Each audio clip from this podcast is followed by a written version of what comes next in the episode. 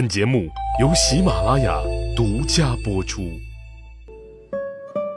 各位听众朋友，大家好，欢迎收听《奏折日记》里的曾国藩。首先呢，给大家说一声抱歉，我已经有三个月没有更新了。能够留下来的呀，都是我们的真爱的粉丝，感谢大家的坚守和支持。那为什么我三个月没有更新了呢？啊，其实啊，我是找理由给自己放了一个假。我呢去做了一个近视眼手术，做了这个手术的时候啊，他就不能够经常的去看东西或者是呃写东西，就停了下来。这一停呢，就一发不可收拾，停了三个月。那现在呢，我的眼睛也慢慢恢复了。当然了，这三个月当中呢，我也没有完全闲下来，我也整理了以前的稿子，把以前的稿子呢都认认真真的重新书写了一遍。希望以后呢，我把这些稿子呢都能够集书出版。当然，出版的文字稿呢，跟大家所听到的这个音频稿啊，还是有很大的区别的。因为文字稿呢，它从逻辑上，还有故事的发展以及史料等方面呢，都是非常丰富的。那我们在讲今天的内容之前呢，先对以前的内容进行回顾。我们讲《奏折日记》里的曾国藩讲到哪里了呢？其实啊，就讲到曾国藩开始定自己的下一步战略计划了。当时三河镇之战呢，李旭斌阵亡，湘军的损失是非常大。那么在这种损失之下，曾国藩呢，他确定了以安庆为战略目标的作战方针。安庆呢是南京的西大门，要想攻下南京，曾国藩认为必须得攻下安庆，这也是曾国藩一直以来的战略主张，以湖北、湖南为大后方，高屋建瓴，沿江东下，进攻武昌、九江、湖口、安庆，逐步稳扎稳打地向东推进，直逼南京。当时被称为金陵，太平军称之为天津。现在啊，已经攻下了武昌、九江、湖口。那么接下来继续向前，就该拿下安庆了。所以曾国藩的战略方针呢，从来都没有变过。那么这种方针呢，曾国藩也曾经用八个字啊进行总结过，那就是先剪枝叶，后拔根本。咸丰十年初，曾国藩和胡林翼就规划四路大军兵进安庆。第一路呢，由曾国藩亲自率领，从宿松、石牌等进攻安庆，担负起了最直接且最重要的工程任务。第二路呢，由多隆阿、鲍超率领，从太湖浅山进攻桐城；从北路策应曾国藩进攻安庆，同时担负起堵截企图救援安庆的太平军。第三路则由胡林翼率领，从鹰山、霍山进攻舒城，在湖北和安徽交界之处调度各军，转运粮草，保证后路的安全。第四路则由李旭义率领。从商固进攻泸州，进一步作为整个部队的后援。四路大军互为联系，密切配合，稳步推进，以避免当年李旭斌孤军深入而造成的全军覆灭。那么这个时候啊，太平军正在苏杭一带集中发动攻势，他们还一举呢攻破了江南大营，而这一点呢，恰恰给西边的湘军留足了时间。湘军的这四路大军进展非常的顺利。各部很快就完成了预定的目标，到达了指定的地点。曾国藩设大营于宿松，多隆阿达到了桐城城下，李旭义率军一万抵达青草阁，胡林翼也督师进入了太湖，在太湖、桐城和安庆之间构筑了一个纵深广阔的口袋型阵地。那此时啊，曾国藩的弟弟曾国荃也从湖南老家来到了安徽战场。曾国藩就命令自己的弟弟率军万人去进驻集贤关，这是安庆旁边一个重要的关口。然后兵临安庆城下，开始挖沟建壕，以围为攻。这是九帅曾国荃经常用的一种攻城方法啊，他不直接进攻。城城池，而是先挖壕沟啊，挖两层，里边一层用来防卫城中的敌军向外进攻，而外边一层用来防护外边的援军对里边进行攻打。而曾国荃呢，就是以守为攻，要活活的困死城中的敌人。与此同时呢，杨载福也率领水师封锁安庆的临涧江面，支援围城的湘军。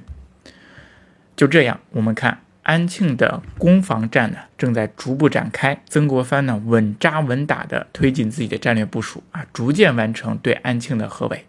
而就在这关键时刻呀，皇帝突然间降旨，让曾国藩撤兵安庆，向南渡江。随之而来呢，还有一道命令。那这又是怎么回事呢？那在讲这个之前呢，我们呢先来看咸丰十年四月二十八日这一天的日记。这一天的日记啊，非常的有意思，因为我们是讲奏折日记里的曾国藩嘛，所以就离不开日记。咸丰十年四月二十八日这一天呢，对曾国藩来说不平凡。怎么着呢？曾国藩早上起来出城巡视营墙，吃过早饭之后，他就开始处理文件。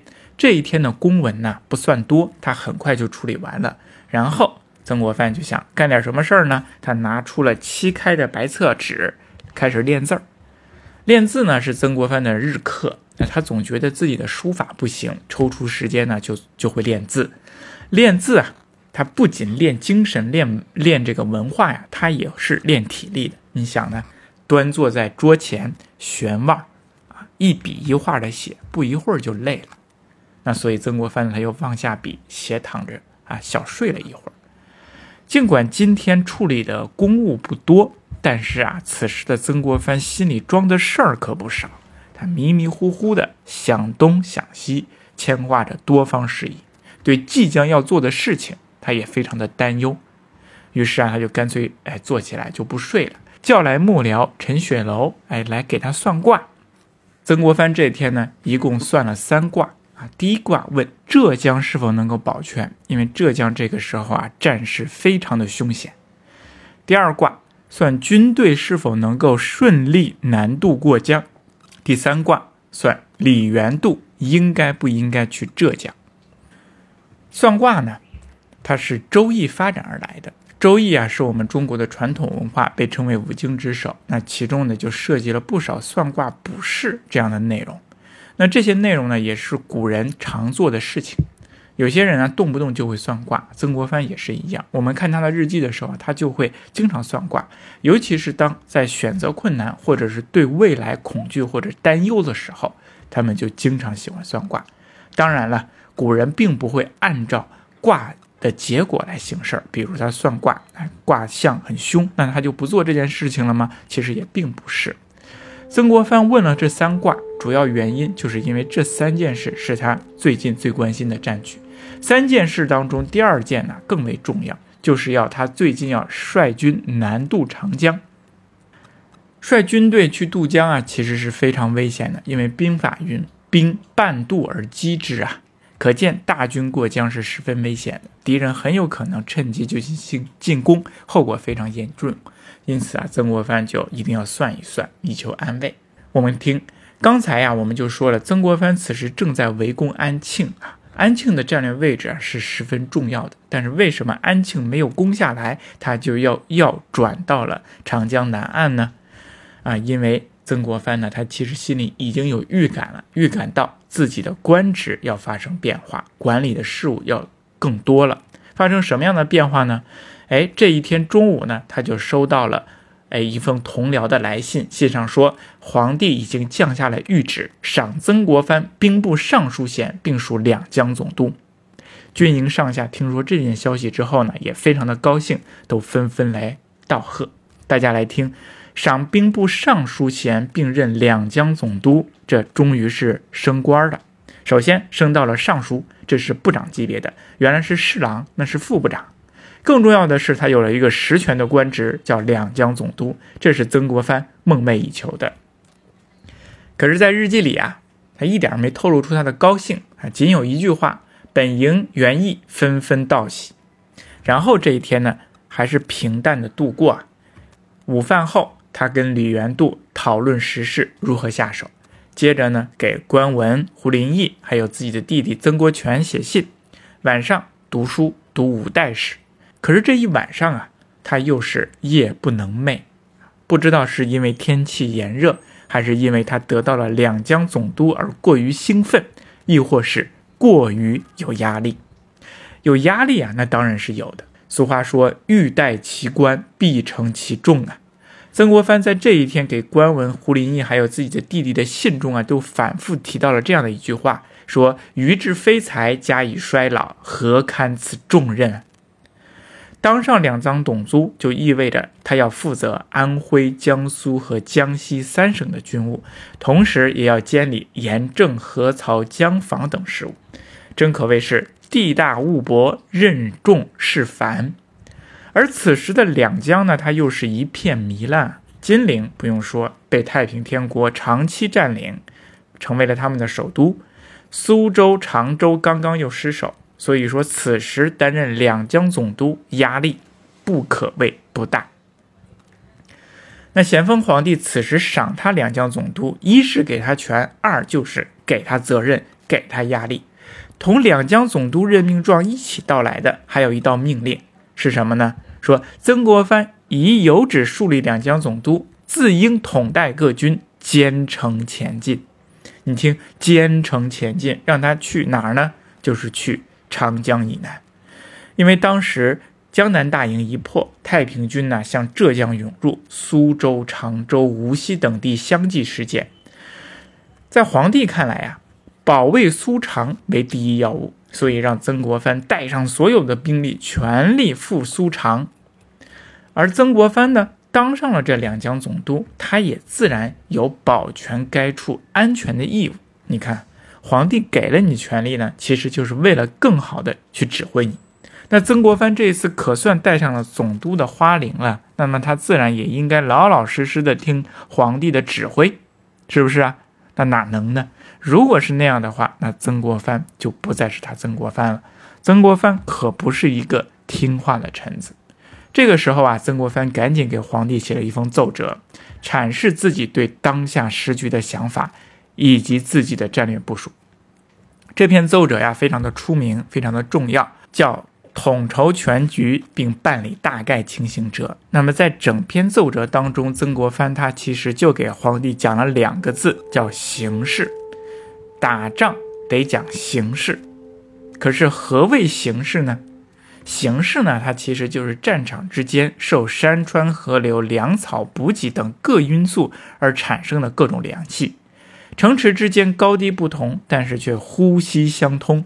攻一城需要着眼于全局，不能只顾一城一池的得失。我们就拿平定江南来说，平定江南不能只去进攻南京、金陵，而是要取上游的形势，然后自西向东建岭，顺流而下，才能够取得成功。这是曾国藩一直以来都强调的。但是啊。负责进攻金陵的向荣和何春这些人啊，他们都是从东向西进攻的，先后建立过江南大营。他们是为了保全苏浙的附属地区，不过几年下来却是屡进屡错。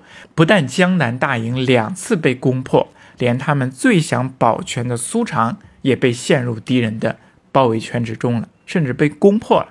这是什么原因呢？这是因为兵力不足吗？当然不是。曾国藩说：“这就是没有占尽形势，因为攻金陵的形势不在东，而在西。那现在苏州、常州已经被丢失了，要想归附他们，也要论形势二字。怎么论形势呢？打苏常得两路进攻，一路由南攻打，需要从浙江进军；一路由北攻打，需要从金陵进军。那现在金陵啊。”被太平军占着，所以我们先要想攻打苏常，得先攻金陵。那怎么攻金陵呢？也得两路进军。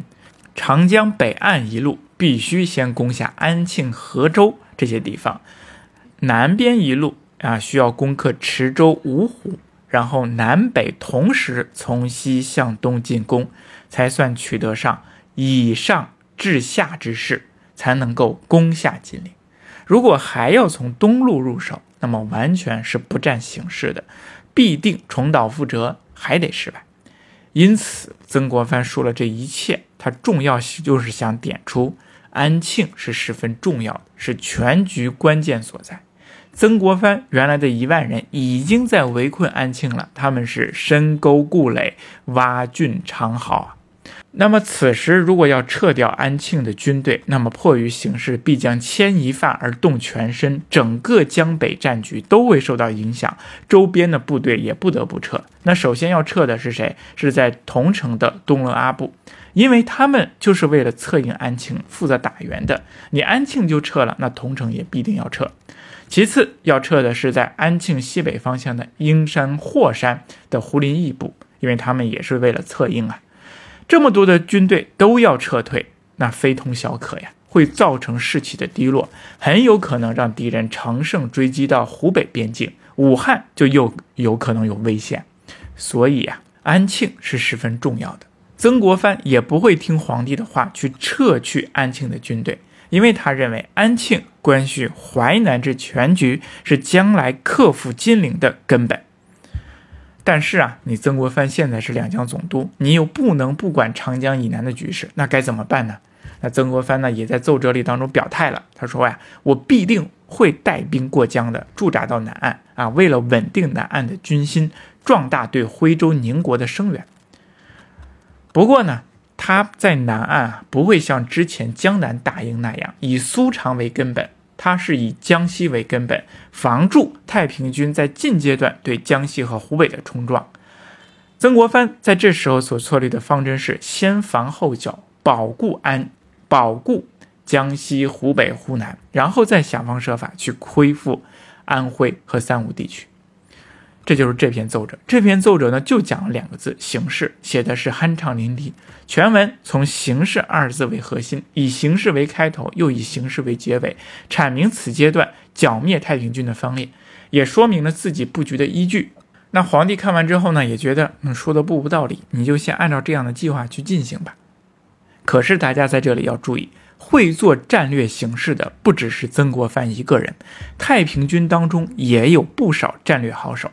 当曾国藩操纵战略的时候，对方的陈玉成、李秀成也在运作战略。那么，当曾国藩遇上陈玉成和李秀成的时候，到底谁更技高一筹呢？我们下期再说。啊，欢迎大家点赞、关注和分享，谢谢。我们下期再见。